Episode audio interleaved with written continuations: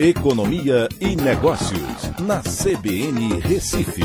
Oferecimento Cicred Recife e Seguros Unimed. Soluções em seguros e previdência complementar.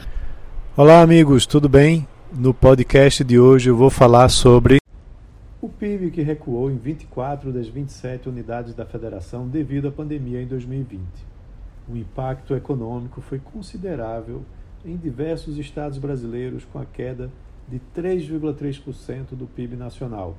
A relevância econômica de São Paulo, Rio de Janeiro, Minas Gerais, Paraná e Rio Grande do Sul caiu no período, enquanto que a dos demais 22 eh, estados subiu no mesmo período. A dinâmica econômica das unidades da federação é apresentada pelas contas regionais do IBGE anualmente. O ano 2020, que é o mais recente, apresentou um sério impacto da pandemia e trouxe mudanças importantes no posicionamento das unidades.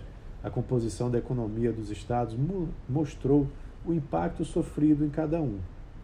Estados mais voltados ao agronegócio cresceram mais que a média, enquanto aqueles mais ligados ao setor de serviços sofreram mais.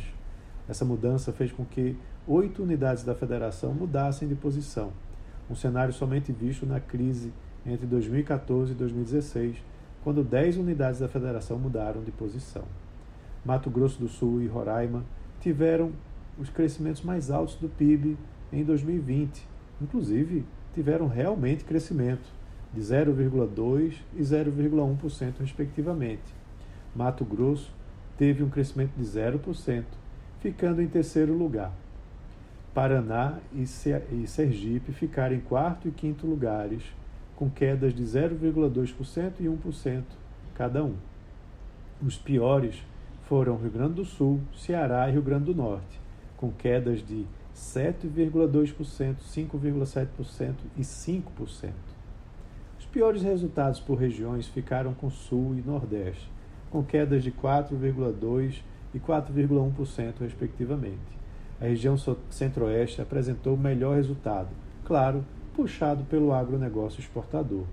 E a região sudeste teve queda intermediária, com menos é, 3,3%. Já o norte teve um desempenho negativo de 1,6%. O PIB per capita também sofreu alterações. Rio de Janeiro caiu de, de terceiro para sexto no país, sendo ultrapassado por Mato Grosso, Mato Grosso do Sul e Santa Catarina. O Distrito Federal continua em primeiro, é claro, com a região pequena e com muitos funcionários públicos que recebem bastante. E São Paulo em segundo. Maranhão continua em último.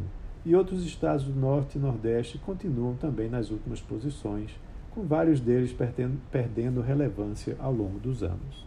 Então é isso. Um abraço a todos e até a próxima.